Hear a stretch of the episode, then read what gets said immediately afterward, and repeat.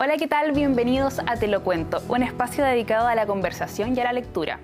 Hoy vamos a conversar con el doctor en literatura Roberto Suazo sobre su libro recientemente estrenado. ¿Cómo estás, Roberto? Hola, Pia, ¿cómo estás? Todo bien, muchas gracias. Gracias por conversar con nosotros en Te lo cuento sobre tu libro, tu segundo libro que acaba de salir al mercado. ¿Cómo ha sido la recepción ya en estos días? Uy, mira, es difícil para mí saberlo desde acá. estoy lejos, estoy un poco retirado. Eh, no, no he tenido mucho feedback, la verdad. No sé, creo que está yendo bien.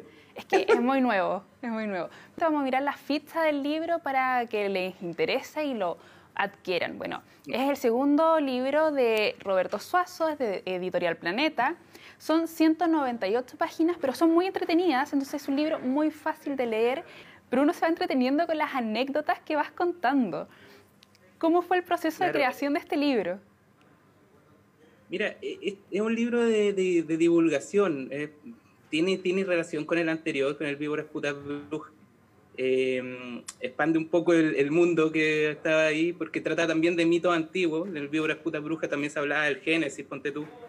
Acá también eh, hay un ancla o hay un punto de partida en el Génesis. Y mm, el proceso de creación, bueno, es que, a mí me, me, entretiene hacer esto de los libros de divulgación porque eh, yo eh, cuando estaba en Chile me dedicaba a, ser profesor en universitario y acá en Nueva Zelanda estoy estudiando un doctorado, entonces estoy como muy metido en el mundo de la academia, que es un mundo súper cerrado a veces, ¿cachai? Como que funciona como una especie de cárcel de ideas para que no interactúe con el común de las personas. Entonces a mí me gusta como este rol de mediador, de ir como haciendo, facilitando eh, la aprehensión de los conocimientos que están ahí disponibles, pero a veces se presentan de un modo muy críptico desde la academia. Una de las historias que más me llamó la atención de, del libro es la del mito del juntas para siempre, que es un que es como lo que se profesa en el matrimonio heterosexual y que llamativamente nació con dos mujeres me pareció muy... Así es. No sé si nos puedes contar un poquito de este mito para contarle a la gente y que se interese y lo busque en el libro. Claro, e, es un, eh, es un libro del Antiguo Testamento, el libro de Ruth. En el Antiguo Testamento, bueno, en la Biblia en general hay muy pocos libros que lleven como, digamos, que estén protagonizados por mujeres y que lleven con el título el nombre de una mujer. El libro de Ruth es uno de ellos. Y, esta es la historia de, de, de una suegra y su nuera. Em, se trata como de una, eh, de una mujer que vivía en Belén, que es, em, es eh, Noemí, y se muda eh, con su familia a, a, otra, otra localidad cerca del Mar Muerto, porque había una hambruna. Entonces ahí en, en, esa localidad casa a su hijo con, con dos mujeres moabitas de otra, de otra cultura, y resulta que de pronto todos los hombres mueren muere el, esposo de Noemí, el patriarca, mueren los hijos y quedan las tres mujeres solas. Eh, entonces, en esa eventualidad, que como el, peor, la peor situación que le puede sufrir una mujer en el mundo hebreo, quedar viuda, eh, Noemí, eh, la suegra, decide volver a, Israel. Y le dice a las dos nueras, bueno, vuelvan ustedes con lo suyo, con su, con su pueblo y con sus dioses. Eh, ahí podrán casarse otra vez y rehacer su vida.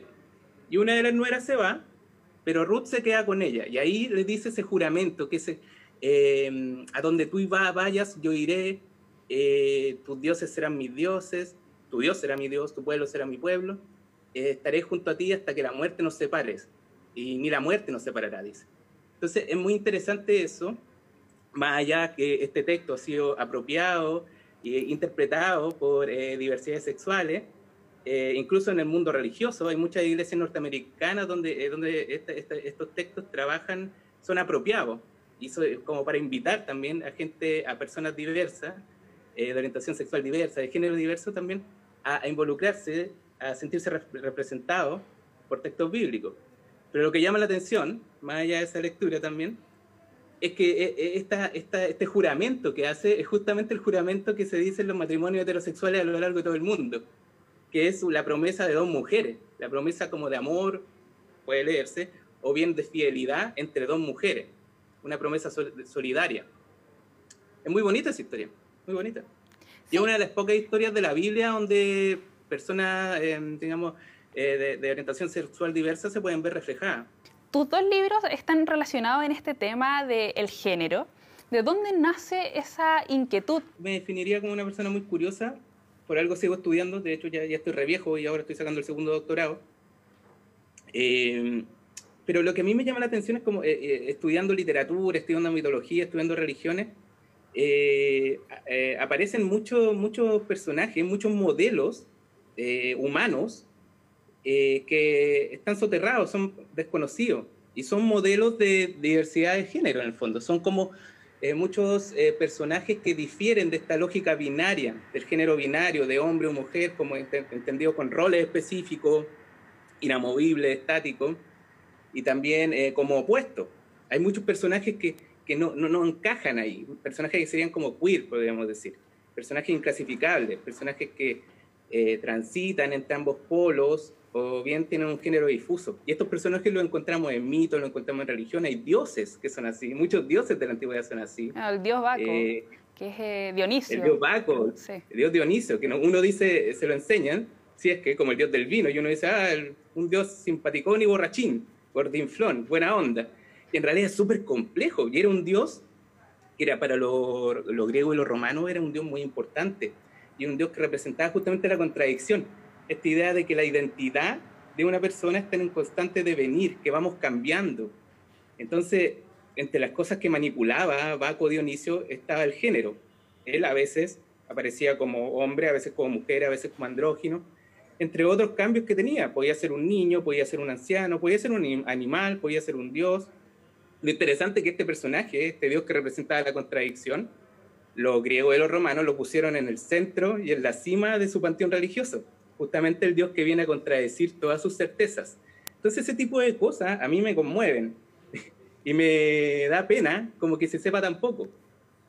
Entonces eso es lo que me motiva a mí como a, a, tratar de, traducir esto y a llevarlo eh, en estos libros de divulgación que tiene este tono más ameno, más cercano a donde yo en el fondo le voy contando a los lectores cosas que me interesan, que me apasionan, y los invito como a, interesarse también, a, cómo seguirme, digamos, en este camino de asombrarse encontrando estos personajes. Para ¿Mm? ir ya finalizando la entrevista, me gustaría hablar de las imágenes que salen en el libro y sobre todo de la portada, que es muy similar a la primera y tiene esta onda como con hartos colores, que es muy llamativa. De hecho, me hizo recordar a Daft Punk. ¿Te inspiraste en eso? Es un anime, entiendo, el anime Utena. Y, que si uno lo piensa, es un anime que salió en los 90. Em, yo crecí en los 90, yo fui adolescente en los 90.